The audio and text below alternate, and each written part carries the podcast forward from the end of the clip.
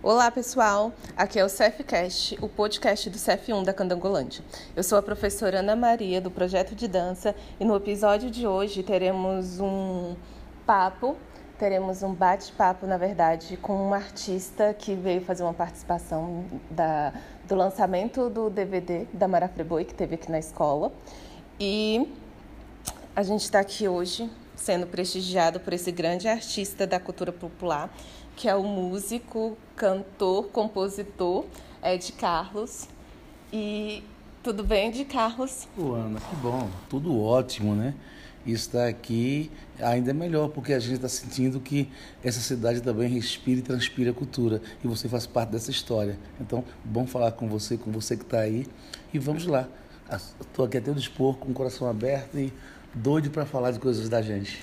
Então, primeiramente, a gente quer dizer que é um prazer, uma grande emoção ter você aqui hoje com a gente. Você está conhecendo o nosso espaço, que é um espaço que vem batalhando, né? Trabalhando com os projetos e batalhando esse espaço de cultura para os nossos estudantes. E a gente sabe que não é algo tão fácil e acessível assim. Então, nosso muito obrigada por isso.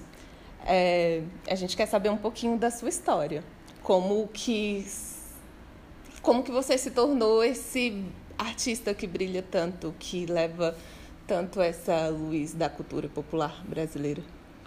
Olha, é uma história bem longa, até eu brinco um pouco, as pessoas dizem, um dia se alguém escrever sobre você, vai vender bem mais que seu CD. Eu digo, rapaz, mas tem outra, eu digo, mas, mas vai ser uma página rindo e outra chorando. Isso é bacana, porque é, a gente vem de família simples, porém decente, do interior de Pernambuco. Eu nasci em Recife, me criei em São Vicente Ferre, né? terra da uva e da banana, né? dos canaviais, dos engenhos. Mas a música foi muito latente na minha vida. Né? Então, aos 12 anos, eu já estava querendo tocar algum instrumento. Foi aí que minha mãe né, me encaminhou para estudar música e eu não parei mais. Comecei como saxofonista. Né? E de onde que veio esse despertar? aos 12 anos? Eu não lembro, assim, eu não, engraçado, eu não sei, e eu ficava muito sem saber por conta da família dos do, do meus pais, é, que na verdade é, é muito doido. Eu, eu, fui criado pela minha tia, né? E minha tia chamava de mãe, e minha mãe eu chamo de tia, chamava de tia. Uhum. As duas já partiram. Mas, é, é, e eu não entendia muito isso, porque numa família onde todos lidavam com agricultura, né, com a pecuária, eu queria só falar de música, eu queria, eu vivia música o tempo inteiro. Só vim saber isso depois de grande, que também na cidade da Mata Norte, do outro lado, é, que tem uma chamada Bom Jardim, que é a terra de Levino Ferreira, a terra, que é a terra da música, é a terra do, do de Castro, a terra do Dima Cedícias, né? Aí, depois de grande, eu voltei para esse local, né, para curtir minha família por parte de mãe, né, da mãe biológica, claro. E aí eu fiquei sabendo que era ali onde vinha toda a história musical da minha vida. Né? Meu tio era coquista, meu tio avô, meu tio avô uhum. também era, era, era músico, né? tocava boé. Meu, meus primos são maestros, né? inclusive do Rio de Janeiro, da Filarmônica Petrobras. Então, e eu não sabia nada disso, né? E no interior tem um negócio muito doido, né? Quem é do interior sabe disso. A gente não tem primo, primeiro, segundo, terceiro. Todo mundo é primo foi da família primo e acabou-se. Então, eu chego lá até hoje, primo, primo, primo, não sei nem quem são, mas são meus primos, né? Então, essa história começou aí, depois eu fui para Recife, já como cantor, né? Porque aí a música e é, eu parei de, disseram que eu cantando era um bom instrumentista, graças a Deus eu acreditei. Foi a minha grande vantagem aí. Aí eu comecei a cantar forró, frevo, fui abraçado por grandes mestres como Ademir Araújo, né? Mestre Duda, Mestre Dimas, que eu falei anteriormente, e virei uma referência no frevo, entrando para o Guinness como os maiores intérpretes de frevo do Brasil e do mundo. E aí você descobriu que não era algo à toa, né? Que então você tinha essa história Exatamente. na sua família. Já vinha uma coisa de, de da genética, né? Uhum. Que, genética. Essa curiosidade. E, e isso me, me, me, me, me perturbou assim, não de, de forma bacana, por alguns anos por eu não saber, porque todo mundo lidava com outra cultura né, na minha região e eu não. Eu queria saber de música 24 horas por dia.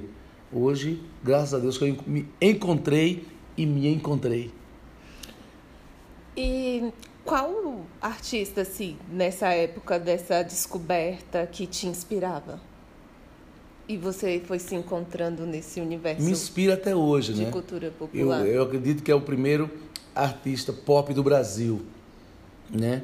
Que chama-se o Rei do Baião, Luiz Gonzaga. Uhum. Que eu tive a honra de conhecer, inclusive, na Casa de Forró Cavalo Dourado, né?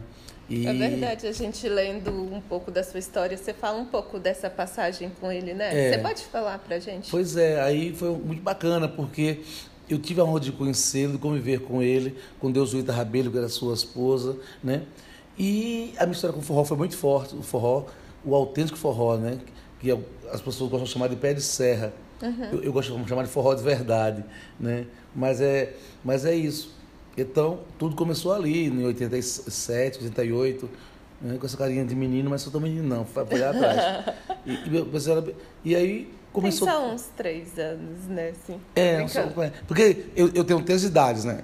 Três idades, eu digo muito, né? Eu tenho a, a cronológica, a biológica e a psicológica. Hoje, eu, já que essa semana eu fiz aniversário, eu devo estar com quase 30, né? Mas dependendo do dia, varia de 15 e 30, não passa disso não. Mas tu sabe como é que é, né? A, a, a, outra é mais um pouco avançada, mas estamos firmes ainda. E é isso aí que acontece. É, foi essa minha vivência com, com, com o forró, foi muito forte, né, com pessoas como Mestre Camarão, Zé Bicu, trazendo acordeon, Arlindo Oito Baixos é, e o próprio Rei do Baião, que me deu uma bagagem muito bacana no forró. Daí eu cismei de cantar frevo, né? E aí também conheci os maestros como Ademir Araújo, então os outros mestres que me orientaram. Fui cantor da Frevioca durante anos, me, eu, dizem que se forma em cinco anos, não é? Eu passei seis anos na Frevioca, então fiz doutorado e mestrado na Frevioca, que é um carro que é referência do frevo em Pernambuco. Então veio toda essa, essa... E aí eu fui para o Maracatu, né? Mas por que eu fiz tudo isso?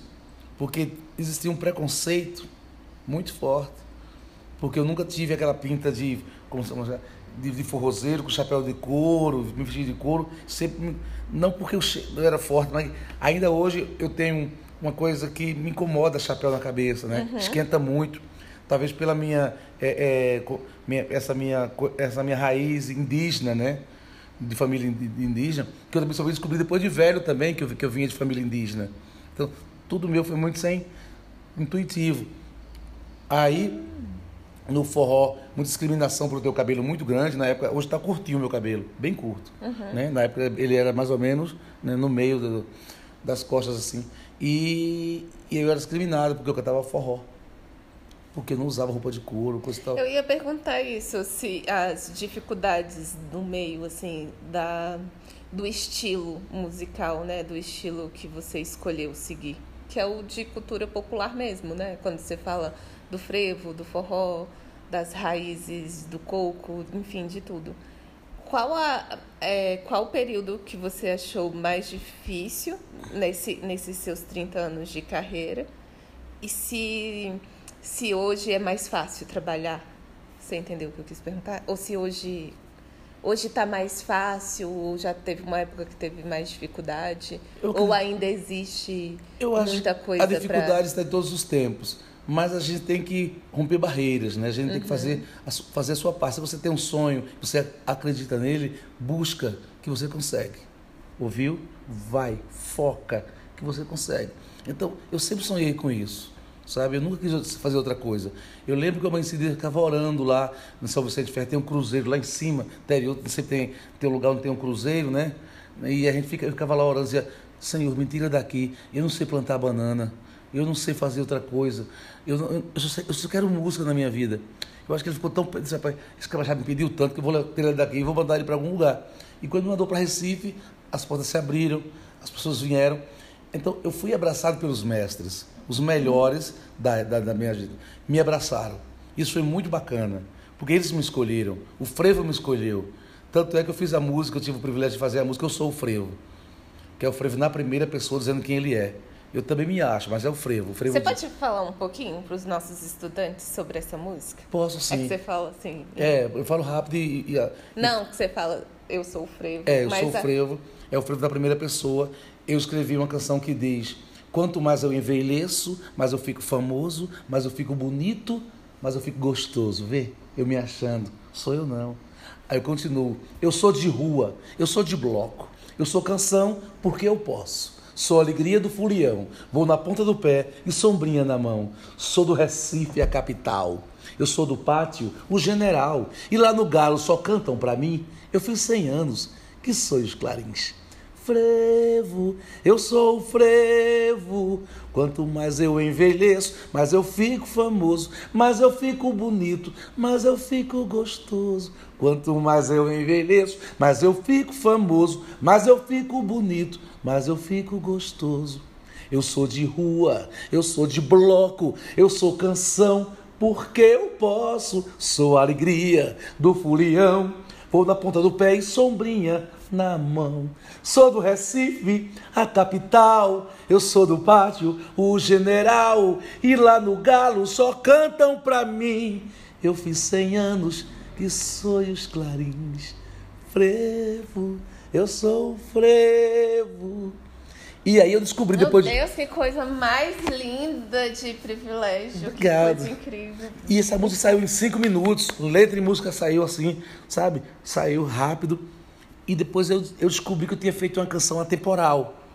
Uhum. Porque não era uma coisa feita para o centenário do frevo. Uhum. Apesar de ter nascido na, em, 2000, em 2007, no ano do centenário, né?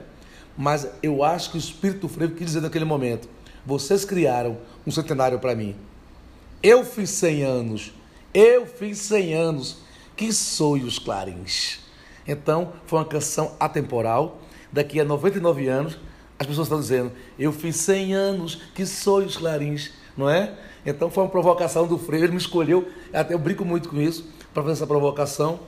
E eu me orgulho também de o mestre Getúlio Cavalcante falar, chegar para mim e falar assim, que é um grande mestre, né? Getúlio Cavalcante disse: Meu filho, era a música que eu queria ter feito. Eu digo: Obrigado, mestre. Né?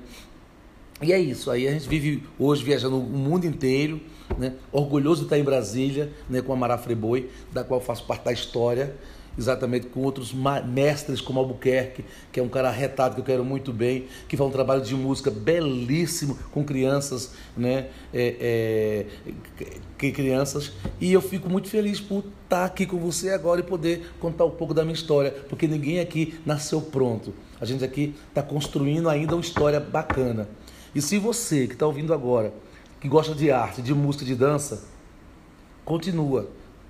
Faz, faz esse caminho. Porque se amanhã você não se der bem em, em uma dessas profissões, você vai ser um, um cara melhor, uma mulher muito melhor, um ser humano melhor, um amigo melhor, um parceiro melhor. Eu acho que a gente está aqui para evoluir, independente de qualquer situação. Então, está aqui o recado do irmão Ed Carlos. Gente, a gente só tem a agradecer de verdade, Ed Carlos, assim, pela sua fala, pela sua música, por você ser esse patrimônio junto com o frevo da humanidade mesmo. Parabéns. Eu que te Muito agradeço. Obrigada. obrigada a vocês. E que esse podcast ganhe o mundo e que as pessoas se amem mais, se cuidem mais. E eu quero aproveitar agora, e para selar esse momento, eu fiz uma canção para todas as mulheres do Brasil e do mundo, né? E chama Mulheres que Encantam. E como você é uma mulher encantadora, eu quero dedicar especialmente a você e a vocês que estão vendo a gente agora. Eu fiz um frevo o Galo da Madrugada, no último carnaval, homenageou as mulheres. O nome do, do, do tema do galo era Frevo Mulher. Aí eu disse. És mulher empoderada no meio da multidão, fulião fazendo farra dentro do meu coração. E quando chamo por ti, diga sim ou diga não, corpo nu, queimando em brasa, vulcão em erupção. Mulheres que cantam, mulheres que encantam, mulheres que vivem a reinar na folia, mulheres que dançam, que amam, se amam, mulheres que transbordam de alegria. É frevo, mulher fervendo a nação, no frevo de rua, de bloco ou canção, no frevo mulheres, no galo a passar. Mulher quer respeito, é bom respeitar. É frevo mulher, fervendo a nação, no frevo de rua, de bloco ou canção, no frevo mulheres, no galo a cantar. Mulher quer respeito, em todo lugar. Mulher que é respeito, é bom respeitar. Mulher que é respeito em todo lugar. Viva a mulher Um e viva você. Tudo de bom. Ai, gente, que lindo. Muito obrigada. Eu que agradeço, gratidão e em breve a gente se encontra novamente. Ah, e eu quero dizer que a escola está de portas abertas. Sempre que você vier a Brasília, por favor, pode vir nos visitar, tá? Com o maior você prazer. será sempre muito bem recebido. Virei sim, porque aqui eu encontrei a arte latente, a música, a dança, a poesia e a alegria em você. Beijos. Obrigada.